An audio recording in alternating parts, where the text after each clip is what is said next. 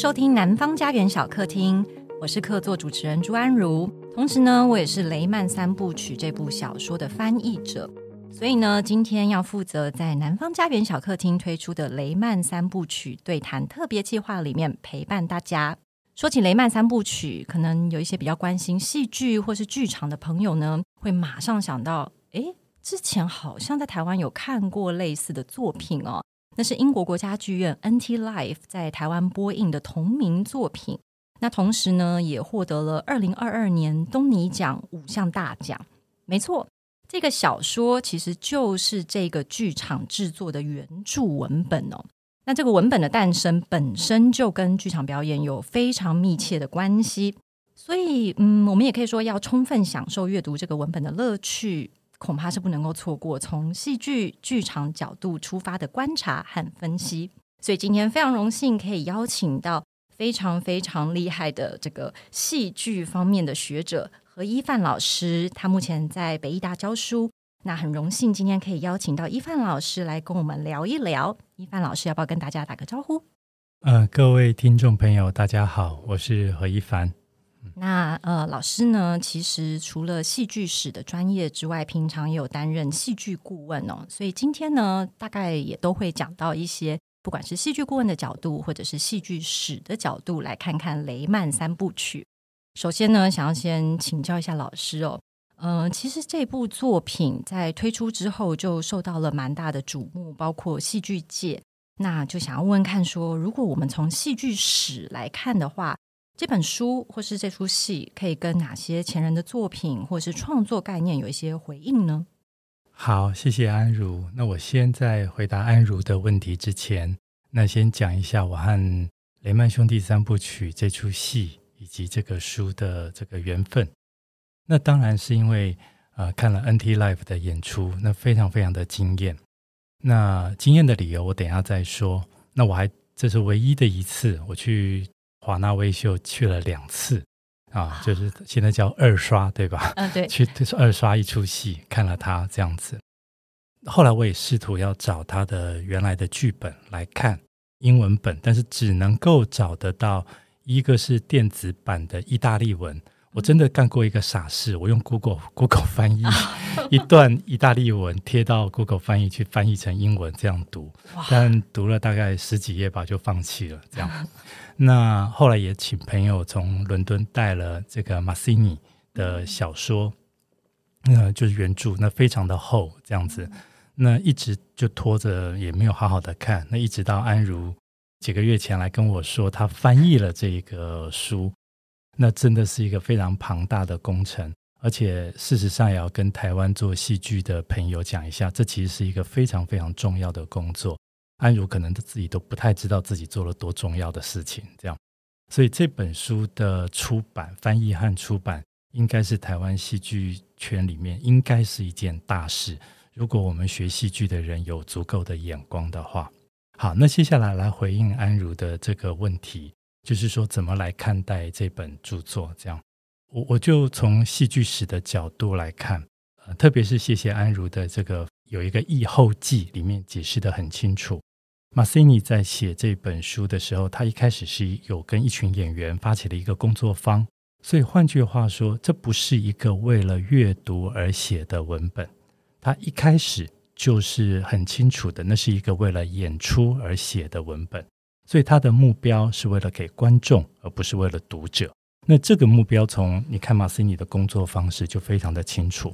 那历史上有一个剧作家，他完全工作的方式跟这个一模一样，那叫做莎士比亚。因为他的剧本不是给人家读的，是给观众看的，是为了要演出给观众看的。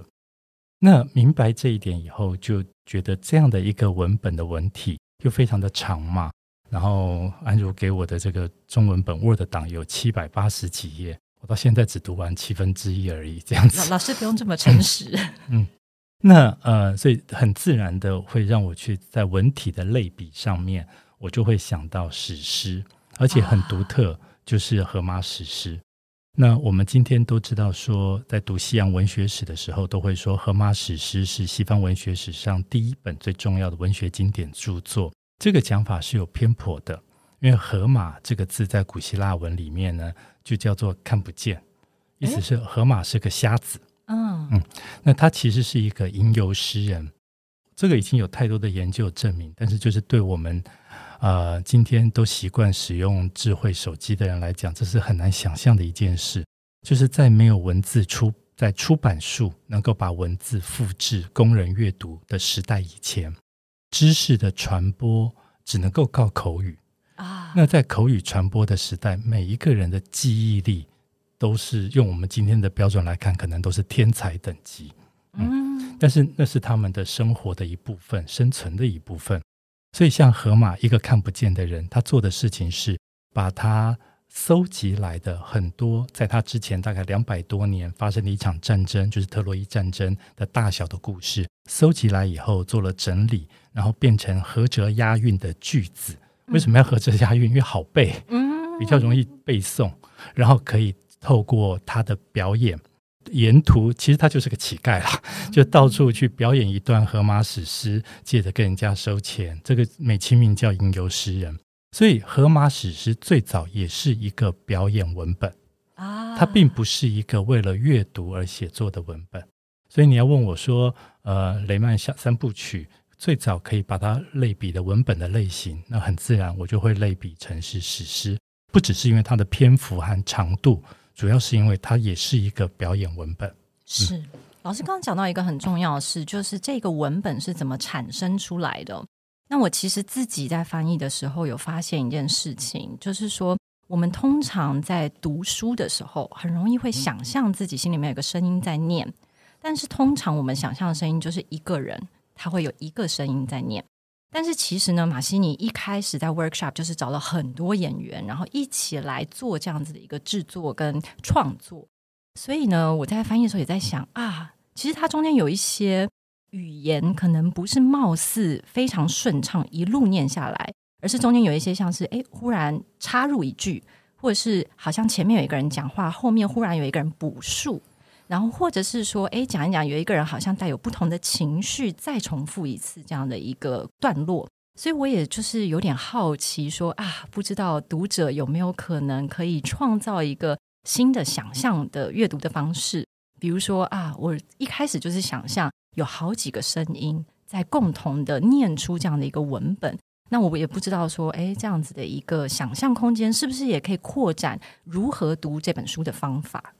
这的确是一个，如果在台湾的行销上面，可能真的是一个难处吧。因为我们今天要推销一本书出去，那么大家的理所当然的想象就是，这是一本书，那我就是拿来阅读的。那这样的一个表演文本，它背后必须要有声音，特别有演员的情绪去支撑。这样的一个想象，对一般的读者来讲是比较陌生的。那这是一个可能在台湾一个先天的困难。那只能够拜托大家怎么说呢？多去看雷曼兄弟三部曲的演出。那你只要看到这个演出，你再回来阅读这个文本，你大概就可以明白。像安如刚刚提到。在在行文的过程中，为什么会有很多的跳跃？有很多好像文法上不太合乎逻辑，甚至很多的句子有大量重复。因为这些东西在阅读的时候，的确感觉上会很冗赘，或者是很奇怪。但是其实，在表演的时候，它是非常有力量的，它是非常有诗意的。因为那背后有一个声音，甚至是有一个演出。那很多逻辑上不合的部分，其实是。在演员的表演，那暗示的演员用表演，他的停顿，他的转折，让这个文字不合理的地方可以合理。嗯。也就是说，这是一个文字上不合理的部分，透过表演去让它 make sense。那那这是这个任何有跟剧场演员工作过的剧作家大概都明白的一件事情，就是我们写的一个太好、太清楚、逻辑太顺的一个文字呢，演员有时候很困惑。因为他会被这个太好的逻辑牵着走，没错、啊，对。但是如果你在逻辑和逻辑的中间，呃，有一些些跳跃，或者是有一些不顺的地方，那反而是演员的能力，他可以用他的能力去让这个文字变得很有意思。所以，嗯，这个是所以我一再强调，雷曼三部曲它是一个重要的表演文本。它也多多少少也要求今天的读者要带着一点新的眼光去阅读它。嗯，我记得我之前在查 Goodreads 这个英文的，就是很多读者会发表他们的私人感想、读后记的一个网站的时候，就看到哎，有些人说，嗯，我对这本书呢是觉得给予非常高的评价，但是呢，因为我本身呢对这种说书式的这个形式啊略有保留。所以呢，就从五颗星变成四点五颗星。那我觉得这其实是另外一种观点哦，就是说它是从读者的阅读的观点。但如果我们从这个观点再去看表演这件事情的时候，其实他又讲出另外一个在表演上跟今天大家看到大部分主流表演相当不同的一种表演形式，也就是所谓的说书式的说故事的这件事情。那这好像跟老师刚刚说的。呃，荷马史诗、吟游诗人好像有点关系，但是我也很好奇，想要再问问看老师，这个表演形式，嗯，在看这样的一个文本的时候，可以带来怎么样的惊喜？嗯、这也就是我刚刚说，为什么安如翻译这本书对台湾的戏剧界是有很重要的贡献。因为呢，呃，我们今天去看雷曼兄弟三部曲的演出的时候，我们发现他他的表演已经跟我们熟悉的电影、电视的表演有很大的差别了。我们今天熟悉的电影、电视或一般的舞台剧的表演，也就是戏剧系最主流的这一种表演教学教的东西，它有一个我很不喜欢的术语，但是还是只能这么用，叫做写实主义。也就是你要把这个角色演得很像，那么角色要演得很立体，演员自己最好藏起来，不要要让这个角色越像剧本中描绘的样子越好。可是这是一个。呃，你可以说是技术非常非常的难，或者是，然后它发展的时间在戏剧史上来看，大概只有晚近一百多年，不到两百年的时间，甚至某些地方是非常不人道的一种表演方法。为什么不人道呢？因为演员你是一个人，可能大家都听过这个故事。某某演员，他为了要去揣摩这个角色，他就要非常进入那个角色的心理。然后，如果那个角色是一点变态，他就要让自己非常的忧郁，或者是要让自己吃得很胖等等。太奇怪了，不过是演个戏而已，为什么要牺牲这么多呢？所以我，我我会说这是一个很不人道的一种表演方式。那回到表演这件事情，不管是古典的表演，或者是我们一般人生活中，我说的就是我们你和我。在生活中我们会进行的表演，那么其实都是很简单，意思是我们没有花那么大的力气去揣摩一个角色。当然，有一些我们生活中被命定的角色，像我是一个父亲、一个老师等等，那这些角色不得不做。但是生活中有时候我们可能会说一点小谎，生活中可能我们有时候要应付一下别人，我们也不得不扮演角色。这个时候，大概我们的心态就是扮演过去就好了。我们也不会为这个事情花很大的力气，奏效就好。对，那我们带小朋友的时候，我们都玩过扮家家酒。那我们可能很小的身份会玩一个很小的年纪，我们会说我们演爸爸，我们演妈妈。大概旁边没有哪一个无聊的大人会说啊，你这么小，你演爸爸，你的身高不够；你演妈妈，你的这个胸部不够大，等等。然后呃，所以你不能够。演爸爸妈妈，大概没有一个大人会这么无聊。我们也不会因为演的角色不像，所以就停止玩这个游戏。换句话说，扮演角色这件事情，从我们的日常生活到我们童年的时候玩扮家家酒，一直到古西方的古典戏剧有戏剧这个东西出现，他们对于角色的要要求，只要做到观众承认就好。我承认他是爸爸，我承认他是妈妈。我承认他是某某角色，那样就可以了。所以古希腊悲剧的角色，那些演员都还要戴一个面具，那怎么写实呢？他们是不可能的，说的话也都不是人话，那怎么写实呢？那是不可能的。所以观众只要承认，哦，那是一个角色就好。那演员在舞台上干嘛？他花不是很大的力气去扮演角色，但是花很多的力气，用我喜欢的一个很简单的讲法，就叫做好好说话。也就是说，这个剧本的文字是诗，然后这个诗有一个故事，我们就把这些诗、这些故事、这些意思，把它说清楚就好了。那这就是最早的 storytelling，就是说故事，也就是讲故事的人。讲故事的人只是在做这件事情。我把一个故事说好，在这个故事里面，可能有一个角色遇到了，我就把这个角色扮演一下下，然后让观众承认就好。然后哦，我可以想象，哎，这样子继续往下走了。我之所以很很为雷曼兄弟三部曲这个舞台剧的演出感到惊艳，那是因为我完全看到了。我比较喜欢用的讲法是，他回到了表演的原初的状态。我用的是回到原初的状态，因为就像我刚刚说到的，我们今天所谓的写实的表演，它在历史上其实只不过是晚近不到两百年的事情。随着电影、电视在我们的文化里面成为一个主流，所以这种表演的风格就被强化了。但是真正的表演的状态，特别是剧场里面要有的表演的状态，这种。不用太努力去扮演角色，把角色当作像玩家家酒一样，但是好好的说话，把故事说清楚，这样的一种表，这种表演，反而我在雷曼兄弟三部曲的舞台剧的演出里面，我看到，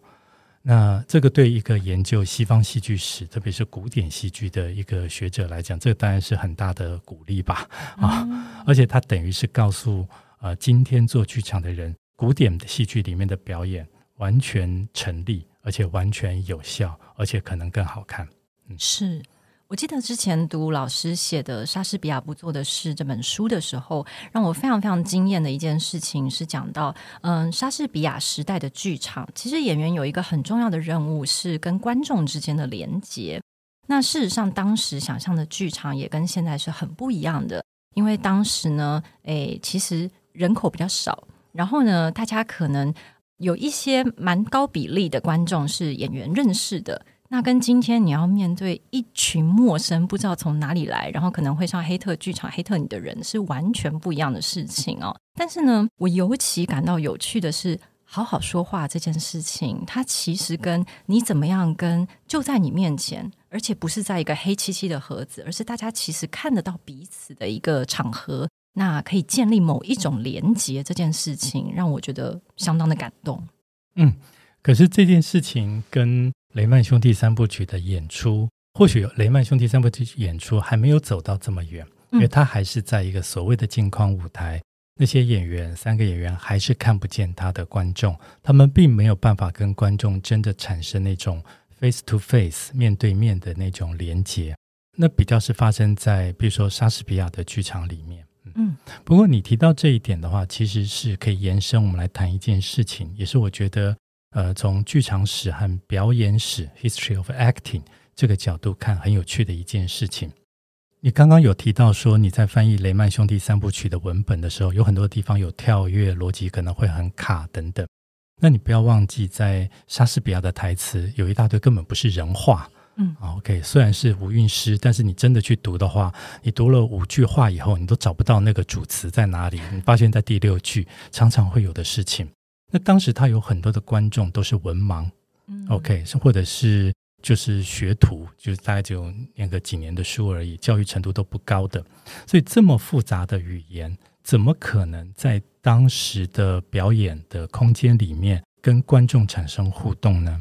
嗯，换句话说，这些语言观众根本就是听也不是听得完全懂的，非常非常像你今天进剧场，你去看京剧，你去看昆曲，如果你没有那个字幕哦，投影在那边，我自己是台大中文系毕业的，我都不敢跟你讲我看得懂，对，因为那个字幕就是那个语言都非常的古典，而且都是诗句，这样，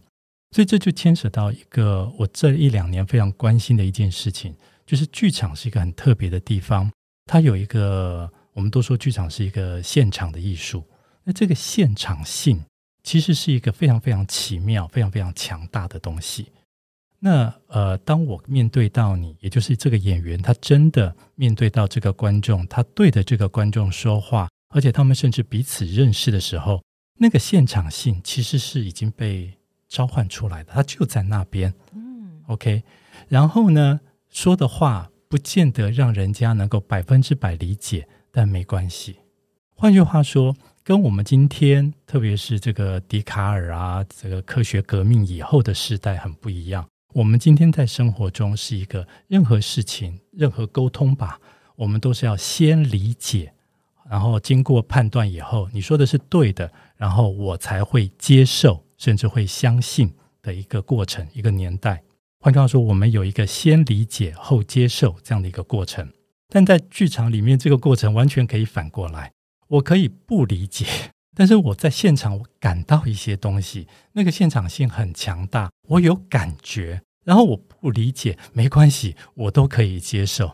那这个这件事情在今天的生活里面可不可以类比呢？我能够想象的一件事情是，你想想看，如果今天。我们等一下，录音室突然闯进来了梁朝伟或刘德华，他是一个大明星，有高度的魅力。他可能说了一大堆广东话，你不见得听得懂，但你都会接受他。对对，好，所以有很多呃，但这个可能是一个有点烂的一个类比哈。但剧场里面，特别是现场性这件事情，其实是在我们。理解和接受这件事情上面，它可以带来一个完全跟今天的程序相反的一个过程。所以那是为什么当时的观众听不是听得非常的懂，但他们都很喜欢。不只是莎士比亚的戏剧，包括其他剧作家在那个时候写的剧本，有的语言比莎士比亚更晦涩、更艰难，像早期的 Christophe Marlowe。那有些稍微简单一点，像 Ben Jonson。但是这些语言。其实完全不是当时做剧场的障碍，嗯，那这个就是剧场很特别的地方。那回来看雷曼兄弟三部曲，他可能还没有走到这么远，但是的确，呃，当演员的表演有足够的说故事的能力，然后那些语言也没有那么难了，比上次比较简单多了，嗯、但是已经足以嗯传达出或者制作出非常跟观众能够沟通的演出了，对。嗯老师之前有跟我透露过说，说其实雷曼三部曲这个演出有影响到老师在担任戏剧顾问时候的一些思考，还有选择。嗯、那也很好奇，老师方不方便跟我们聊聊这部分？哦，你要帮我打广告，我当然愿意。这样一样也是改编一个长篇小说，叫做《鬼地方》，是一个台湾作家叫陈思宏，他现在旅居柏林。那这个。静文学的版权被软剧团买下来，那我们现在正在排练中。那要改编这个长篇小说，怎么办呢？这么长的一个小说，那我们十月份要演一个，先演一个四十分钟的 try out，一个试演的版本。那很简单，对我来讲，就是所有的叙事，当我们在改编这个叙事，在结构上当然做了很多的调整，但是很简单。我我相信所有的叙事的文字是可以被演出的。我的信心就是来自于雷曼兄弟三部曲，在天花乱坠的文字，但太过分的一些形容，我们可能会拿掉了。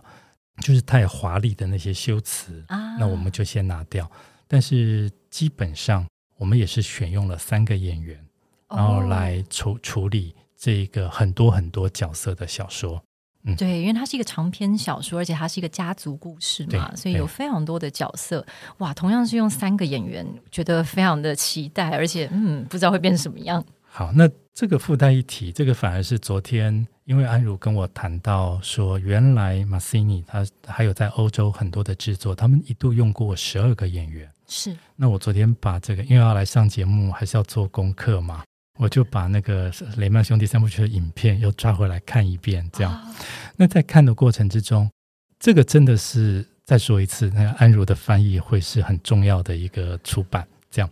因为我这次读了，虽然没有读完，读了七分之一，但是我读读了这七分之一的马西尼的小说或者是原来的表演文本以后，再回去看雷曼兄弟三部曲的演出，我的整个眼光，嗯、呃，因为读了这个原著，所以变得很不一样。我可以看到，首先在演出的版本里面，他做了很多很多的删减，因为他让整个的节奏变得更快，然后变得更流畅。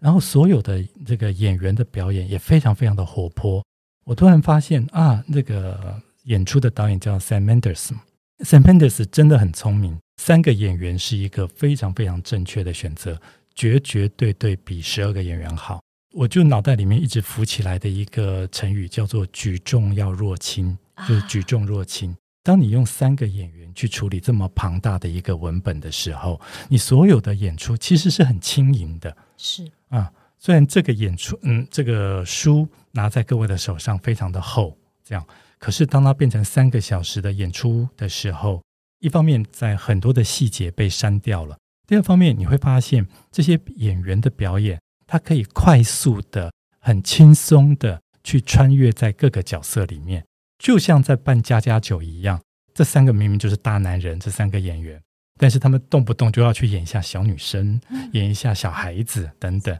那你会觉得，对，他不像，但是随着那个剧情和情境，我们就承认他是啦，这样子就好了。那他们也非常悠游自在的，甚至就像玩游戏一样。我是说雷曼兄弟三部曲的演出，那三个演员，你真的可以感觉到他们在舞台上玩游戏，所以有一种轻盈的感觉。那这个是啊、呃，让我觉得非常难能可贵的地方。那真的，我真的觉得三个演员的选择绝对比十二个好。是，嗯，其实现在欧洲也有蛮多版本的。我知道今年荷兰也有一个版本是用五个演员，然后他是有男有女。那当然，我相信每一个导演、每一个阅读这个原著之后再去做一些改编的戏剧创作者，肯定都有自己不同的出发点，或者是自己不同的考量。那我们也非常的希望，就是说，诶，这样的一个文本翻译到台湾，能够让台湾的读者也有一些新的属于台湾读者的想法，去刺激一下、思考一下，我们还能够怎么样想象剧场、想象表演。那我们呢，就先休息一下。来听一小段，就是在雷曼三部曲这个小说里面的选段哦，嗯，让读者一起来感受一下。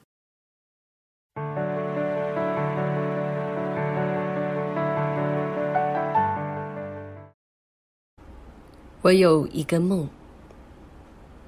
玻璃长桌和整个房间一样长，旁边围绕了黑色的椅子，每个人彼此相邻。坐好了，手里拿着笔，有纸可做笔记。阅读眼镜、烟灰缸、香烟、雪茄、酒杯。芭比在桌子一头。周一午餐汇报全数到齐。威廉街一号八楼，所有雷曼兄弟合伙人端坐，着深色西装。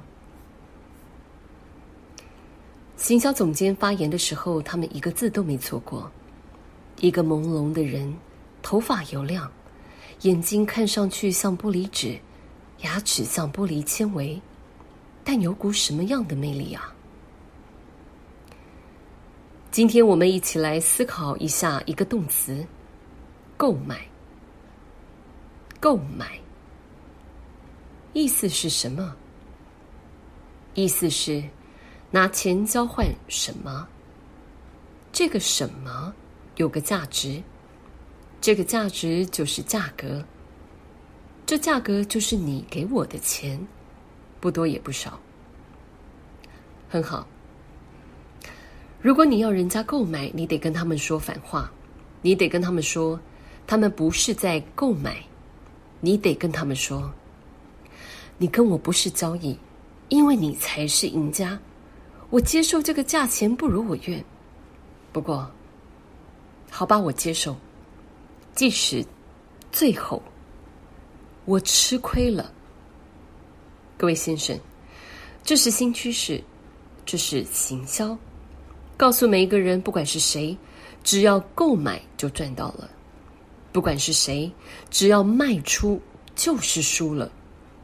行销就是告诉每一个人。只要你买，你就赢了；你买，你就得胜；你买，你就打败我了；你买，你第一。各位先生，行销，让大家习惯这个想法：只有买家才赢得胜利。然后，既然我们都在打仗，买家才能存活。雷曼兄弟合伙人全做好了。着深色西装，一个字都没错过。他们书写、点头、微笑。围着玻璃桌的雷曼兄弟合伙人，他们喜欢这个想法。假如我们能灌输全世界的脑袋瓜，卖就是赢，购买意味存活。因为，各位先生，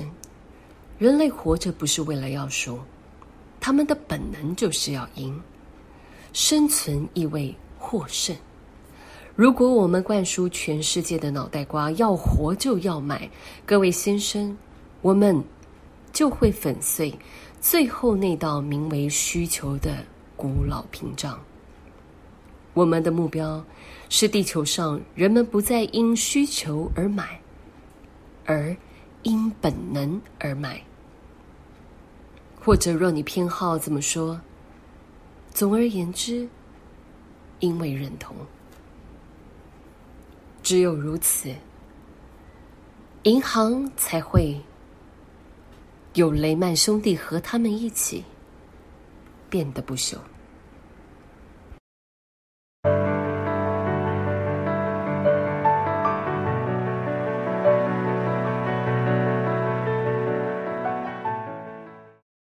刚刚听到的呢，是由演员郑颖珍为大家朗读的，在雷曼三部曲小说第三部里面，我有一个梦的选段哦。那当时呢，颖珍刚好人在纽约，有看了现场的演出，所以在这一次我请他帮忙录音，跟大家分享片段的时候，他就说。哦，这段是当时在看演出的时候就非常非常震撼，觉得怎么能够用一个这么具体，然后非常好像简单，但其实你知道非常不容易的一个手法，去具体的呈现出所谓资本主义到底是怎么一回事。那也很希望各位读者听了之后，如果有任何想法、感受，都欢迎在上南方家园的留言告诉我们你的想法。那今天呢，我们来到了这个呃何一范老师跟大家分享的段落，我们要来继续邀请何一范老师跟大家聊一聊这本书独特之处。那刚刚呢，何一范老师有讲到这个文体的部分哦，其实是相当特别，因为比如说英文版它的这个封面就有一个副标写说它是小说，那意大利文版原来呢是小说，然后一个斜线。然后 ballad 这个字的意大利文，那通常如果大家讲到 ballad 这个字在英文，就会觉得啊，就是芭乐歌那个字吧，就是民谣叙事诗这样。那我有读了一篇文章说，哎，其实这个字在意大利文其实是有多一点这个身体的感觉。那我也很好奇，对老师来说，你读了这个，你会把它定义在小说吗？还是说，哎，怎么样去扩增我们对小说的定义吗？我才不会去扩增对小说的定义，因为这个是学者的事情。虽然我也是学者，但我不干这么无聊的事。就是很简单的定义，它就是一个表演文本这样子。嗯、这一题我好像就只能回答到这么多。没问题，因为之前老师好像有聊到说，小说对你来说比较像是一个慢慢讲的一种文体。嗯，那我就很好奇，这个慢慢讲是什么意思？嗯、呃，是这样子。我觉得这个呃，雷曼兄弟三部曲原来的文本是一个表演文本。我还有另外一个观点去界定它，那让我认为它跟小说不一样。大部分的长篇小说，那总是呃把结局或最重要的部分留在最后面才揭露。像我最近刚刚我们提到《鬼地方》这个小说的改编，它就是大部分的重要的事情都拖到最后一刻，好像。怎么说？给观或给读者一个惊喜吧。嗯，那所以在改编的过程之中，我只能够把所有压到最后面才说的事情，用今天的话来讲，一开始就要先剧透给观众。因为表演的文本跟小说这种长篇小说的叙事的方式是不能一样的。对。嗯、那另外一个事情，我也觉得《雷曼兄弟三部曲》它不太是小说，因为它并不是把什么东西压到最后才揭露。呃，我比较它把它类比成是一个叫做观点的建筑体。嗯，我现在看待很多的表演文本，不管是有故事的，或者是没有故事的。什么叫做没有故事的？大概在晚近嗯三四十年，特别在德国有很多的东西叫 New Writing，中文翻译成叫新文本。嗯、那这些新文本的作家呢，他们其实更像是一个记者。更像是一个知识分子，更像是一个对社会某种议题有强烈关注的人。那么，他们就直接去做了研究之后，把他们的感想或者是一些跟某些故事的类比，就直接写出来。你在这些文本里面，你没有办法再读到一个明确的情节，更不用提有角色，但一样可以演出。那呃，没有没有剧情了，没有角色了。但是这些文本一样可以演出，当然那是因为这些德国的，特别是德国的剧作家们知道，他们有一群非常聪明的好演员。嗯，那这些好，我说聪明的演员，事实上这个聪明的这个字眼不是我说的。呃，上个两个礼拜我刚好在香港开会，遇到了中央戏剧学院的李一男老师，他是常年在德国做研究，他也是汉斯·雷曼后戏剧剧场这本书的翻译者，这样。那他就跟我讲了一件事，他说德国自从八零年代变成导演中心以后，这些导演特别喜欢用聪明的演员。哦，什么叫做聪明的演员？其实比较正确的讲法是，这些演员每一个都是知识分子。啊，OK，所以拿到了一个所谓的新文本。譬如说，有一个剧本叫《卡珊德拉的终结》，他是在谈、在讨论叙利亚的难民问题。这些叙利亚的难民，他们到了德国以后，对德国人的经济、教育、资源有没有剥削的问题，等等等等。当然，也包括了他们的历史、他们的命。我们今天对于表演和演员的训练，就是分析剧情，你没有了；分析角色，你也没有了。然后背台词就上去演，这太奇怪了。所以，所有的演员拿到这些文本，你要做的第一件功课是，你也必须要自己去做研究，关于叙利亚的难民问题是什么，然后你自己的看法，你自己的态度。我想，很多的演员，包括安如自己，以前都是很好的表演者，他们都知道一件事：我拿到了台词，我同意他，我可以有一个演法；我不同意这个台词，我可以有另外一个演法，而每一个字都不用改。是，所以你就知道那些表演文本交到一群同样是能够有研究能力的知识分子型的演员的手上的时候，他们被展现出来的表演就会非常的丰富啊。以前像亚陶，这个可能卖弄一下戏剧史，就是二十世纪有一个法国人叫亚陶，他认为说啊，我们做剧场的人呢，都从演员到导演到设计，都是听从一个像神一样的角色，叫做剧作家。他写了一个剧本，我们通通都要为他服务。可是，在所谓的新文本的年代里面，演员不见得要服从剧作家的意志了。他可以有他自己的态度展露在他的表演里面。可能他会修动一些台词，甚至他有本事，他可以完全一句台词都不用修、不用改。那这些都是所谓的今天我了解的新文本的成立，这样子。那这些为什么会花一点时间谈到新闻本？因为他没有剧情了，没有角色了，但是他特别看重一个东西，叫做观点。观点。但是我们用中文讲这件事情很尴尬，因为我们没有单复数，但是在观点其实是复数，因为一个剧本不太可能只有那么单一的观点，所以一个好的剧本其实是非常多的观点，像盖房子一样，一个连着一个，一个接着一个。根据逻辑，根据一些关系，然后像盖一个房子一样，把一个建筑给盖起来。那有剧情或没有剧情，在我眼中，这个差别其实越来越小。那回来看雷曼兄弟三部曲这个文本，马西尼写的这个文本，如果而且是从阅读的时候，你就会非常清楚地发现，那所有的小段落就是一个观点。一开始是谈到离开家，来到了呃纽约。我们不见得每一个人都是犹太人，我们当然不是所有的人都有到纽约这样的经验，但我们可能每一个人都有离家这样的一个经验，而这个离家的经验，它就成了一个非常有普遍性的、有诉求能力的观点。它在这个观点上面开启了整个的过程，你可以说是一个史诗型的叙述。然后从这件事情一点一点的每一个啊，包括我们看到有一点点可惜，就是雷曼兄弟三部曲的演出里面很多在。书原著里面关于犹太教的律法、传统的价值观这些东西，它很多地方被拿掉了。我想这个没有办法，可能要跟英国的观众沟通吧。这样，但是这也是说阅读这个呃，特别是安如的翻译，觉得很过瘾的地方。因为这些原来的犹太的典故，它其实在小说里面都有被强调的。那么每一个，包括他们的祖训。犹太人的古老的智慧，然后祖训等等这些东西，如何在指导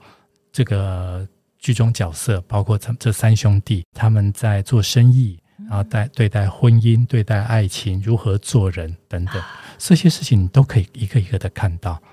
那其实你看看这个著作的时候，你就看这本书的时候，你就知道它真的是每一个小节就是一个观点，然后一直在建构起一个非常非常庞然大物的一个。表演文本一个建筑体，这样，所以在这个这个角度上，我会说，呃，对，我还是认为它跟小说不太一样，它是为了表演而写的。它可能真的，如果哪一个，我不晓得这个可能，呃，要去查一下有没有哪一个团真的发了神经，把原著就是从第一页演到最后一页。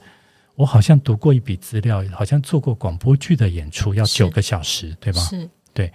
那舞台剧的演出，当然这件事情就很困难，那也不是不可能。但是无无论如何，九个小时也很漫长，但是它就不是长篇小说的所期待的分量这样子。所以，呃，九个小时很漫长，但是比起连续剧就很短，对不对？哦，对。所以它必须是一个观点的建筑体。因为我们在我们作为一个观众，我们能够给剧场的时间就这么多啊，呃，两个小时、三个小时、九个小时，这已经是够多了，这已经是极限了。所以你必须要有呃要有观点，没错。而且老师提到观点，其实是一个非常我觉得蛮重要的提醒吧。就是说，我们其实常常在谈论一出戏剧。尤其是比如说有故事有角色的时候，很容易呢会去看待，比如说哦，这出戏是在讲什么什么议题，或者说哦，这里面有一个怎么样的情节，比如说泡妞，比如说哦，这个嗯呃出外又离家之类的。然后，但是呢，老师讲到一个更重要的事情是，也许去观察他的观点如何呈现，是比我们在表面上去强调这个议题还要来得深刻，而且或许更能够贴近本来这个呃剧作家也好，创作者也好，他们想要透过一个表演文本，尤其是在经过了导演的诠释、演员的诠释之后，他们想要如何讨论这些事情。嗯，简单说就是。如果我们只是在舞台中、舞台上面呈现我们个人的经验，或者是集体的经验，这其实不太能够保障这些就是观众坐在那边看我们这个戏的理由。也就是说，你有你的经验，我也有我的，我干嘛看你的生命经验呢？So what？对，然后你有你的情感，我也有我的情感，所以很多的演员或者是创作者，他们说我在这个作品里面表达了我的什么什么经验，或者是我的什么样什么样的情感，这个我听到其实都头皮发麻，因为这不是我要坐在那边看戏的理由。当然，我我这样的一个讲法非常会容易得罪我的一些导演朋友们。嗯，那我的导演朋友们有两位都是蛮知名的，可能都教过你哈，我跟你合作过。所以呢，他们都曾经跟我说过，说每一个人的生命经验都不一样。那我们做这个戏，我们怎么去跟观众连接呢？对，我说对。那在个人的生命、个人的层次上面，我们每一个人的生命经验都不一样。但是也不要忘记，不管我们有多么不一样，我们都活在一些共同的生存条件下面。那我这半年多，我为了讲这件事情，我经常在演讲的时候开玩笑，我有个小把戏。就是跟跟学生或听众打赌，嗯，十块钱到一百块不等。我说，呃，随便指一个路人，我说这个路人我完全不认识他，或你我完全不认识他，第一次见面，你相不相信我知道你一些事情？譬如说，我会知道你一定生理上有一个爸爸一个妈妈，对吧？你一定呃活在一定的亲属关系里面吧？你生理上总是有一个性别吧？那么有了性别，就一定牵扯到一定的性别政治吧？那在台湾，如果我没有弄错，你所属于的政治制度叫做民主政治，经济体系叫资本主义，没有错吧？我没有一件事情会说错，这些事情都是我们每一个人活在其中的生存的条件。我把它叫做公共领域，借用了一个哈伯马斯，一个德国哲学家的术语。那这些生存条件呢，就是。你喜欢也好，你不喜欢也好，你逃不掉的。所以我们的观点，我们常说要有观点，但是这个观点当然是跟我们这些公共领域，或者是跟我们这些客观的生存条件打交道的观点。观点是属于这个层次。那一出戏不一定要同意他，但是我们甚至可以去质问它。质问这些观点，或者是质问这些生存条件的正当性、必然性等等。但无论如何，你必须要在这个领域里面有观点，我们这些观众才有看这出戏的理由。对，只落在个人的诗意、创作者的诗意、想象、情怀，或者是生命经验，其实你很难保证看戏的观众可以跟你有共鸣。那如果有，很可能那个戏，或者是那就形成一个同温层效应，这只会导致我们的戏剧圈，或者是跟观众的互动的关系越来越萎缩啊，这不是什么好事情了。其实老师也讲出了剧场这件事情，它之所以，嗯，在我心里啦，这真的是蛮个人的一个诠释哦。就是说，它独特的一件事情，除了现场性之外，其实它有一种好像希望你去思考这件事情。那我常常觉得很有趣，是大家会以为让你思考是站在娱乐的反面。好像这两件事情是不能够在一起，或者说这两个事情，嗯，就是必须要彼此互相排斥。可是有时候我也在想，是不是呃，去思考其实是某一种娱乐，或者是说我们在思考剧场它怎么样用娱乐，然后引起思考，好像也是另外一个方法。嗯。对啊，你都想，你这不是问题，你这根本是结论，所以我就只能说同同意你啊，这样子，对。嗯，我本来以为老师会反驳我，但既然这样的话呢，那我们就只好进入南方家园小客厅的下一个小单元，就是呢，非常非常的感谢老师今天啊为我们深入浅出的讲了很多关于史诗也好，或者是西洋戏剧史上蛮重要的一些思考方式。那也会很好奇，从雷曼三部曲这个小说出发，老师有没有在推荐我们一些延伸阅读，让有兴趣的读者也许可以。诶，拓展一下他的书柜。嗯嗯，我知道这是一个大家看手机比看书多的时时代了哈、哦。那特别像我的小孩，我的有一个女儿都不是怎么爱阅读，这样他们都会滑滑抖音啊，滑手机这样。但是如果呃听众朋友真的很有兴趣，也有这样的一个耐耐性，还有发愿，可以读完这么厚的。朱安如小姐翻译的《雷曼兄弟三部曲》的话，那我觉得，呃，读完之后，我会再建议就去读一下荷马的两本史诗，嗯、啊，因为他们的篇幅上也差不多厚，嗯、啊，然后一样也很有趣，一样也是表演文本，而且，呃，里面可能一样会有很多让大家有一点点困惑的人名、地名等等，但是我知道有很好的。简体字的中文翻译应该是罗念生先生的翻译，很很古老了哈，但是都今天我都带着学生读，那它下面也都会有注释，所以都不是都还是可以克服的啊。那但是试着可以去读一下荷马史诗，因为在这里面有嗯。这是人类最早的，不只是我刚刚有说，它不是最早的文学作品而已，它是人类最早的表演文本。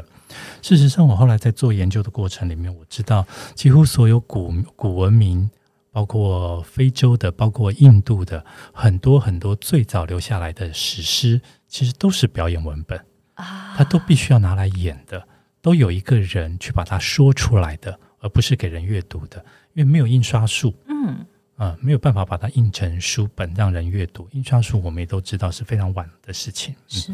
所以呃，好的表演文本本来就是呃一些文字，应该是说一些语言啊被念出来，spoken 被说出来的语言。所以这些语言后面都要有一个表演者，所以都有一个或一个以上的声音在后面支撑。所以的确，呃，这样的一个阅读习惯。就是你拿到不是安安静静的读，你可能拿到，譬如说雷曼三部曲，你拿到以后是不是把它试着大声念出来啊？这个可能都是我们今天鼓励大家，不只是这一本书，很多书，包括荷马史诗，我很鼓励大家的一个阅读的方式，就是读书要念出来，嗯，没错，要念出声音。这么一说，提醒我前几天去另外一个 podcast 录音的时候呢，因为他们是一群配音员，然后呢，我就准备了一小段，请他们三个人一人念一句，然后把那一段念完。然后其中一位配音员就说：“哦，我本来看到这本书觉得非常非常的艰涩，然后呢，如果你不来的话，我根本不会打开这本书。但是我念完之后觉得，哎，非常容易阅读，而且呢，好像不读出来不行。”然后他就讲了一个，我觉得哇，当日金句。他说哇，没想到读书真的是要用读的，不能用看的。然后我也很好奇说，哦，各位就是听众朋友或者说读者朋友，到底有哪些书你会觉得不读不行？哪些书是你读了之后，可能就觉得哇，一发不可收拾，感受到一种好像召唤或是魔力？是不是也可以试试看这样子的方式去读书呢？对呀、啊，不知道老师有没有什么要补充的呢？哦，其实，嗯，当然你要问我的话，我的熟悉的领域，那我就会推荐你，如果大家有空的话，去读莎士比亚的剧本，而且就读英文本，不要以为那个英文很难啊，那里面很多。对，有些单字的确，它的意思我们今天去查字典都不一定查得到，但你就念过去。其实我有翻译，应该是说教稿一本书，它的英文的原来的书名就叫做《How to Teach Your Children Shakespeare》，中文翻译成叫做《青春就是要读莎士比亚》。那这个书呢，对，我也不晓得为什么，但是我就只能尊重出版社，远流出版社。不过我很谢谢他们出这本书，虽然卖得不好，但是那是一本。呃，很有趣的书，因为他从头到尾，那个作者就是在教他的孩子用念的，把莎士比亚的句句子如何念，然后也不用去遵守所谓我们在台湾的外文系，很多老师会说啊，莎士比亚的诗是五步抑扬格，哒哒哒哒哒哒。他说不用不用，因为没有哪一个莎剧演员真的是这么乖，去遵守五步抑扬格来念，因为真的这样念的话，那个声音会很机械，呆，对，很呆，大家都要睡着了。所以他其实说那是有很多的变化的等等，然后每一个语言、每一句台词或每一句诗句，你真的去念了，你反而就会有感受。有时候你读，你不见得有感受；你读了那个，你读出来，你听到了自己的声音，你听到了那些单字的声音，你的感受就不一样。那也不用当什么莎士比亚权威，那就是念念会有乐趣，很好玩，就是这么一件事情。对，所以那本书其实本来要。他的英文的著作非常的有趣，在国外其实好像还是畅销书。那我们也就翻译，然后我找了人翻译，然后我校稿，但是好像在台湾就大家就没有卖的很好。嗯，但是我确实大家都太爱读书了，大家都爱阅读啊，大家喜欢看书，但是可能可以多。一点读书的成分哦。对，今天真的非常非常开心，可以邀请到一帆老师来跟我们分享了这么多非常深入浅出，而且呢，可以引起大家不只是知识上面的这个充电哦，而是说，诶，读的乐趣最重要。那我们如何获得这样的乐趣，算是很重要的提醒。谢谢一帆老师。嗯、呃，谢谢安如。嗯，南方家园小客厅固定每周四更新最新讯息。欢迎大家一起来看南方家园的脸书还有 IG，如果有任何想法，都欢迎大家留言讨论，跟我们提出任何的批评指教。那我们下期见喽，拜拜。